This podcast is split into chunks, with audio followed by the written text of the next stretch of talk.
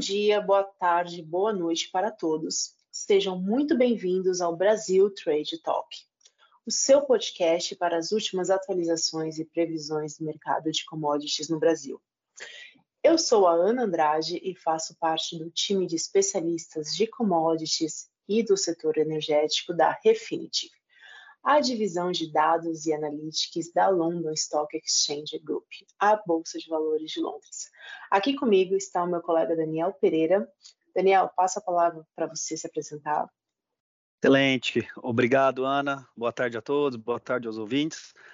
Um prazer participar do nosso bate-papo hoje e bem-vindo, Bruno. Impulsionado pela Refinitiv, uma renomada empresa global de dados, este podcast traz análises abrangentes e atualizadas para as commodities no Cone Sul.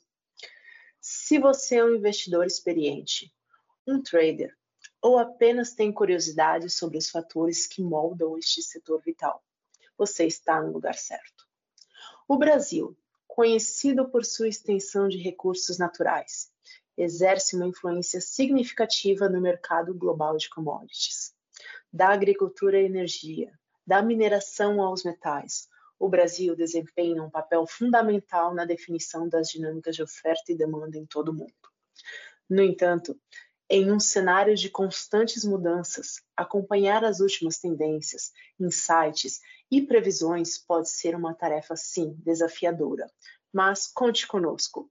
Com acesso a uma quantidade imensa de dados e a uma equipe de especialistas do setor, a Refinitiv visa o processo de tomada de decisão dos nossos parceiros. A cada episódio serão explorados os principais fatores que afetam os mercados de commodities no Brasil. Vamos explorar o impacto dos padrões climáticos nas safras, analisar as dinâmicas geopolíticas e os impactos no mercado doméstico. Junte-se a nós nessa jornada. No episódio de hoje, vamos conversar sobre o mercado de fertilizantes e insumos com Bruno Fonseca, analista sênior econômico responsável por insumos no Rabon Bank. Obrigado, Ana. Então, vamos lá, Bruno. Bem-vindo. Espero que você tenha passado um bom fim de ano.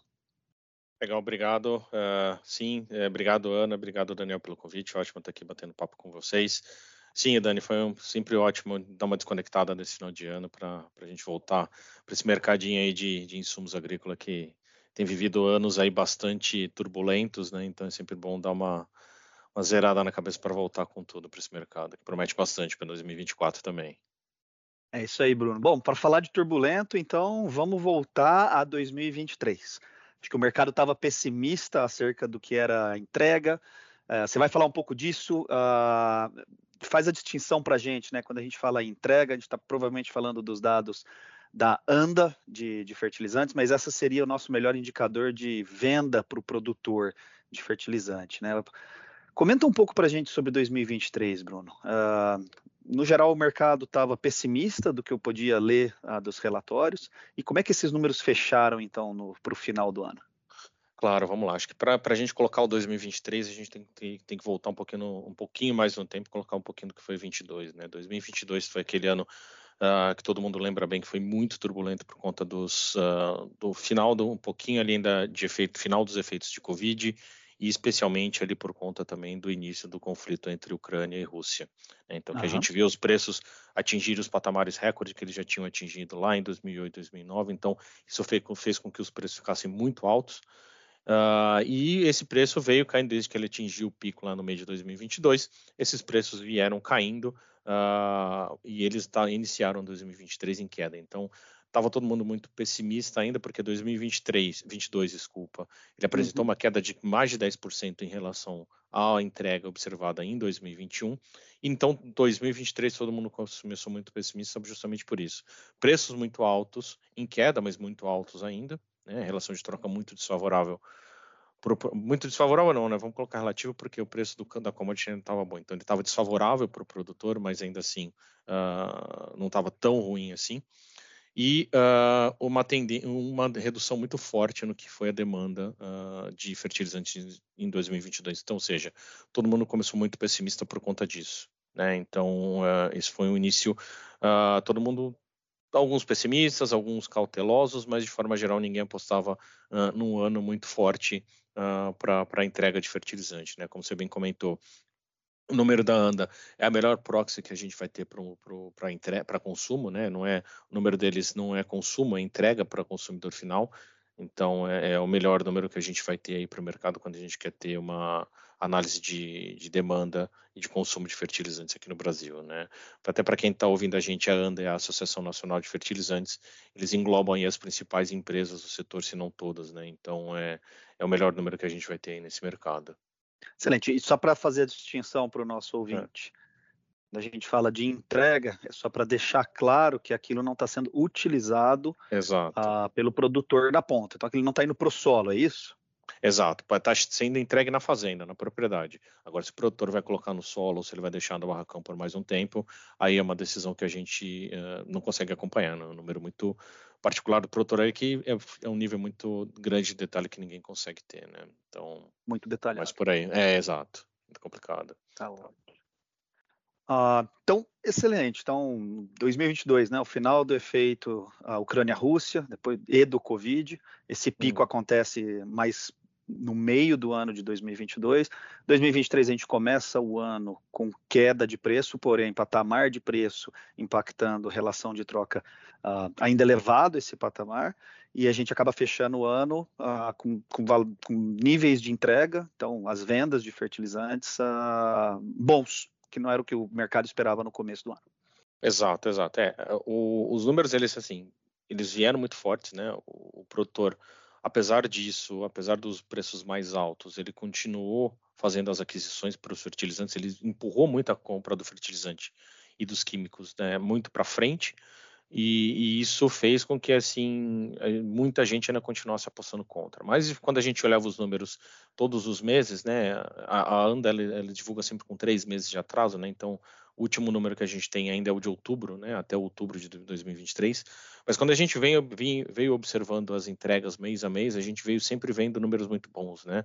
Inclusive teve mês ali que foi o recorde de entrega em um único mês de fertilizantes aqui no Brasil. Então, ou seja, ah. a, as entregas foram muito boas. Então, a, aqui no Rabobank a gente já tinha da leitura desde março ano passado, a gente já apostava numa recuperação na, na entrega, na casa de 7% mais ou menos. A gente apostava, ah, vamos colocar em números aqui até para ficar mais claro para todo mundo, né? Ah, claro. voltar um pouquinho. A gente teve em, em 2021 entrega recorde de fertilizante até hoje, que foi 45,8 milhões de toneladas. 2022 a gente teve 10% de queda, a gente terminou ali na casa de 41 milhões de toneladas, tá? E 2023, uh, ah, aqui no Rabobank, a gente iniciou uma, com um número muito mais forte, perto dos quase 45, 44 alto, 45 baixo, que era uma recuperação bastante forte.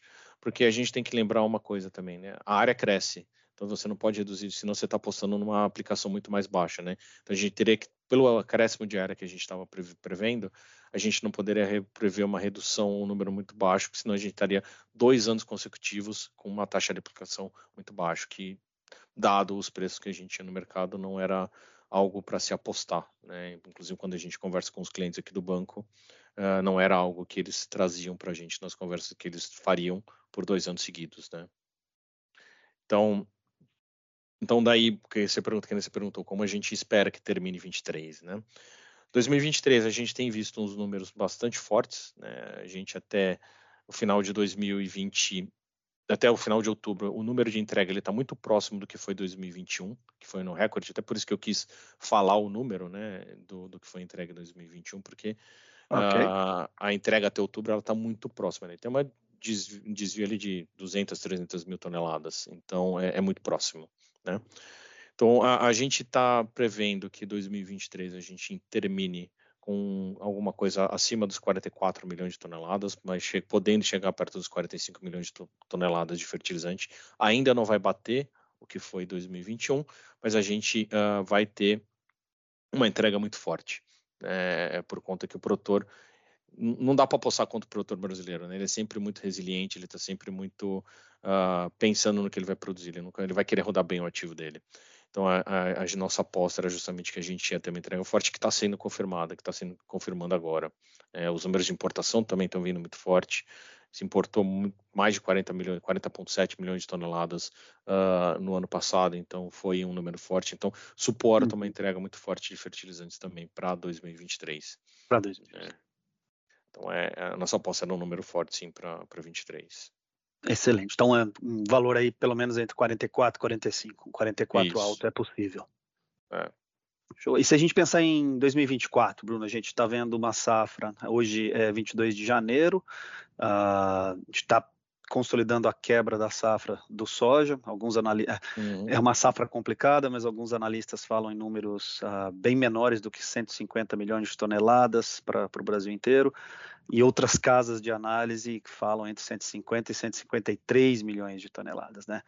De qualquer forma, é uma quebra no Mato Grosso importante, né? Se a gente olhar os últimos 5, 10 anos, uma quebra dessa magnitude no maior produtor, no estado maior produtor de soja do Brasil. Uh, gente, é uma das primeiras vezes que a gente é, vê isso acontecer no Mato Grosso, e talvez algumas quebras em Goiás e Mato Grosso do Sul. Ah, a gente vê então alguns produtores que vão ter um, fluxo de caixa ah, alterado com isso, mas o que, que, que você vê para 2024 em termos de entrega de fertilizantes? Olha, Daniel, uh, 2024 ainda assim a gente ainda possa num número uh, bom de entrega também. Provavelmente uh, vamos, é, vai depender muito de como termina 2023. Né? Mas a gente já está apostando aqui no banco num número acima dos 45 milhões de toneladas, muito próximo do que foi 2021, tá? 45,7, alguma coisa por aí. Tá? Vai depender muito, o número final, a minha estimativa final eu faço depois de ter o número fechado de, de 2023. Isso. Mas aí uh, eu hoje eu aposto num número perto dos 45,7, uh, mas eu tenho grande otimismo quanto a esse número, né? Porque a gente vai ter crescimento de área, né? Deve ter crescimento de área, pelo menos na soja. E a soja é o grande carro-chefe para o consumo de fertilizantes. Quando a gente faz ali uma análise de correlação da área de soja contra a entrega total de fertilizante é muito alto, R quadrado, né, a correlação. Então, uhum. Então isso indica, tendo mais crescimento de área, a gente deve ter um crescimento também uh, no, nas entregas de fertilizantes para o produtor final. Então a gente vê aqui no banco com otimismo uh, a entrega para 2024 também. Né? A situação dos atual dos preços, ela também suporta um pouco esse número, né? Porque a gente tem visto os preços em patamares bastante uh, bons para aquisição, relação de troca também, apesar das, dos preços das commodities não estar tá tão bom assim, pelo lado do fertilizante, a relação de troca é favorável, né? Então, por exemplo, a gente tem o preço do, do cloreto de potássio pela primeira vez abaixo dos 300 dólares a tonelada desde março de 2021. Ou uhum. seja, mais de três anos quase aí que a gente não vê, quase três anos aí que a gente não vê o preço num patamar tão bom do cloreto de potássio. Então, ou seja, e é o fertilizante que a gente mais vem importando aqui para o Brasil nos últimos anos. Então, ou seja, isso, quando a gente bota tudo ali no, no hum. na conta, favorece uma, um número de entrega forte também. Vamos acompanhar como vai se desenrolar, porque muito, muito tem muito, muita água para rolar aí debaixo dessa ponte, mas de forma geral a gente já começa o ano otimista também para a entrega de 24. Excelente. Bruno, e uma curiosidade nossa, uma curiosidade minha, e des, dos fertilizantes, qual porcentagem vai para a cultura de soja, de cana, milho, algodão e para as demais culturas relevantes claro. para o Brasil? Breakdown. Então, claro, vamos lá. Acho que o, o, principal consumidor de fertilizantes aqui no Brasil é a soja. Né? Então, quando a gente olha a soja, consome, a soja consome 40% de todo o fertilizante que é usado aqui no Brasil.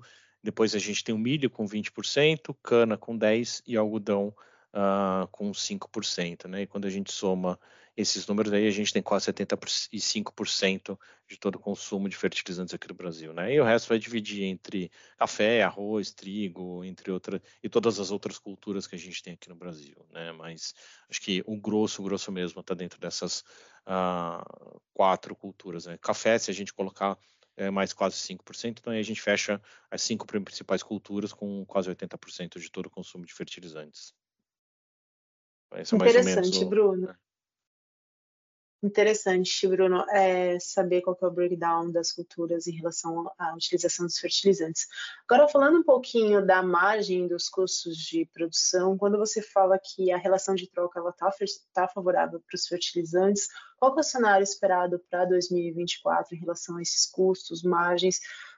Tendo em vista que nós provavelmente vamos ter uma entrega recorde em 2023 e muito provavelmente em 2024, com as exportações em um nível elevado nesse ano, fechando o ano de 2003. Qual é a sua perspectiva, o seu ponto de vista a respeito dos custos e margens de produção para as principais culturas, culturas brasileiras?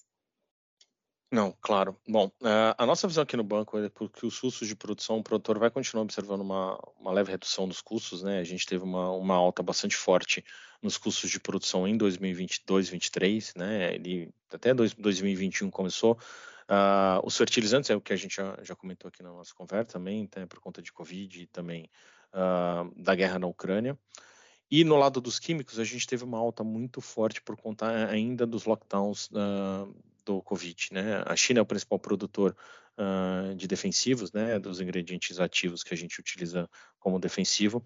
E os lockdowns que a gente teve uh, lá em 2020, 2021 na China fizeram com que os preços de, dos defensivos subissem muito. Né? O, o, glifosato, que é um herbicida muito utilizado, que é quase uma commodity né, hoje em dia, uh, quando a gente conversa aí sobre os defensivos, só para a gente ter uma ideia, o, o preço do, da tonelada do ingrediente ativo lá na China saiu de 3 mil dólares para 12 mil dólares a tonelada uh, em 2020-21. Né? Então foi uma alta bastante expressiva. Né? Então isso fez com que os custos de produção uh, das, das, todas as culturas, vamos colocar assim, né, uh, tivesse uma alta muito expressiva nesses últimos anos. Né? Então mas a gente já tem visto uh, 2023, a safra atual, a safra que está no solo e sendo colhida, a gente já observou uma redução bastante considerável nos custos de produção, principalmente por conta do custo de fertilizante já caiu bastante, né? O preço do custo de fertilizante, ele em torno ali de 30, ele ocupa em torno ali de 35% de todo o custo operacional. Todo 35% do custo operacional é fertilizante quando a gente pega a média das principais culturas. Né? Então, esse preço já caindo bastante já puxa o custo de produção para baixo.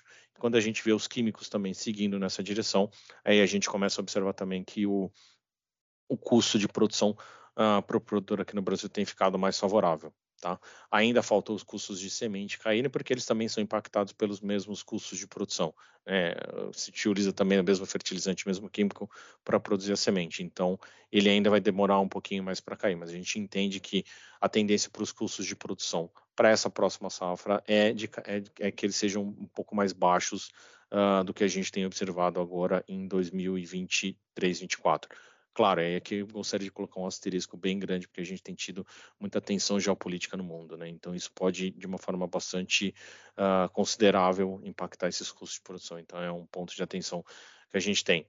Ver essa tendência de queda, mas a gente tem que ficar bastante atento aí à geopolítica, porque isso pode trazer uh, uma volatilidade bastante grande para todos esses custos de produção. Bruno, a respeito das questões geopolíticas globais que o mundo está vivenciando diversas tensões e uma questão relevante para os fertilizantes é a tensão geopolítica Rússia e Ucrânia. Hoje em dia, no atual momento de mercado, como que estão as exportações da, da região para o Brasil, as exportações de fertilizantes para o Brasil? A gente vê, a gente já, vê, já pode delinear que o momento que aquele momento mais de maior impacto já está passando, a gente, ou nós ainda estamos vivenciando um momento de grande impacto nas exportações de fertilizantes da região, devido à tensão geopolítica? Claro, não, a, a gente observou isso muito forte lá, né, no começo, no primeiro semestre de 2022, e aí a gente teve uh, a região uh, diminuindo demais a exportação, vamos pegar aí o caso da, o exemplo da Bielorrússia, né, em 2021, eles exportaram cerca ali, uma, alguma coisa perto de 12 milhões de toneladas de, de cloreto de potássio, e em 2022 eles exportaram só 5 milhões de toneladas, né? Então, uh, isso teve um impacto bastante grande. Né? A Bielorrússia está ali do lado da Rússia, então é, eles também estavam muito, muito envolvidos uh, também ali no conflito, muito embora as sanções tenham sido por outro motivo. Né? Mas ainda assim, uh, impactou, a, a, exportação da Rússia também foi bastante impactada naquela época, mas hoje acho que o mercado já, já encontrou rotas alternativas para para o mercado acaba sendo soberano, né? Então ele acabou sendo achando rotas alternativas. Mesmo a Bielorrússia ano passado ela ela saiu das 5 para alguma coisa perto para alguma coisa perto de 7 milhões de toneladas. Então, ou seja, ela já está encontrando rotas para continuar exportando o, o, fertilizante.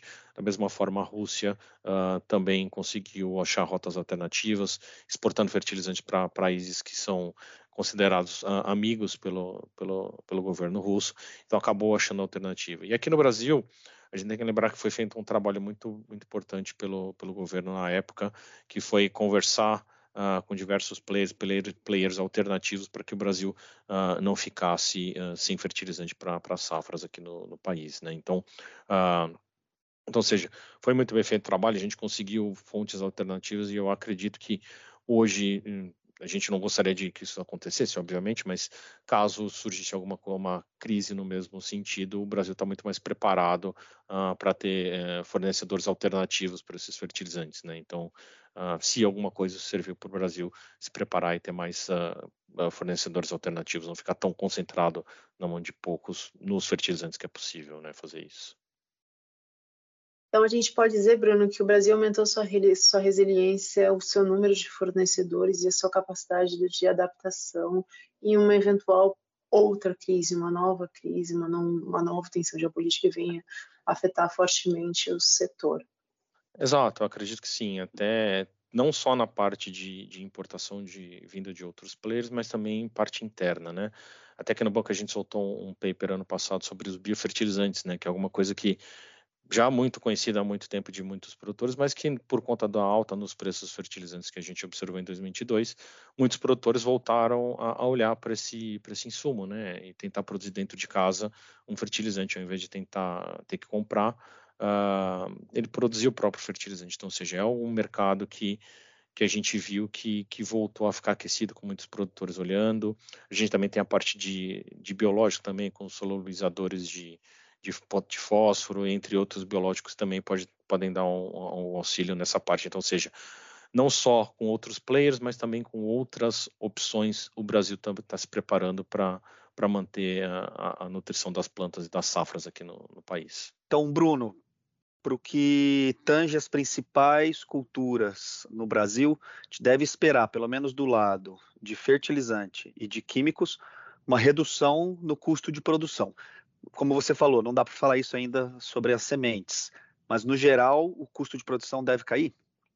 Exato, é isso que a gente tem observado, né? A gente não vai observar uma queda aí, alguma coisa no caso de 30%, 20% de queda no, no, em relação aos custos, né? Mas assim, a gente deve apresentar um, com certeza um, uma queda nos custos, até base das coisas que a gente comentou aqui, uh, no preço de alguns fertilizantes, né? Como cloreto de potássio, que a gente já citou.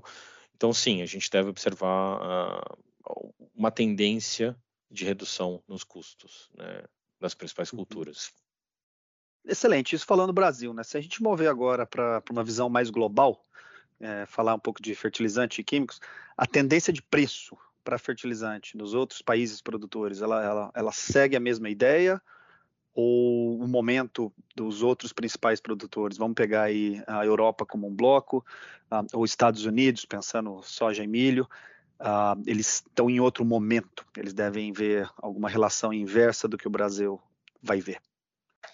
É, uh, eu acho que assim, de forma geral, esses mercados são muito conectados, né? Então, quando a gente pega os preços, eles são muito correlacionados, os preços de fertilizantes uh, em todas as regiões, né? Se, se você não está aplicando, você está comprando para aplicar.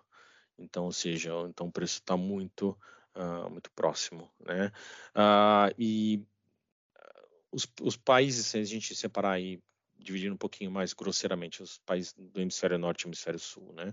Os países do hemisfério sul, eles estão com as safras no chão, então, ou seja, eles não estão tão tanto assim no momento de compra, então a demanda para esses países, ela está mais fraca, e a gente está vendo os países do hemisfério norte começando a ficar mais ativos no mercado para as safras que vão ser plantadas ali a partir do, da proximidade do verão.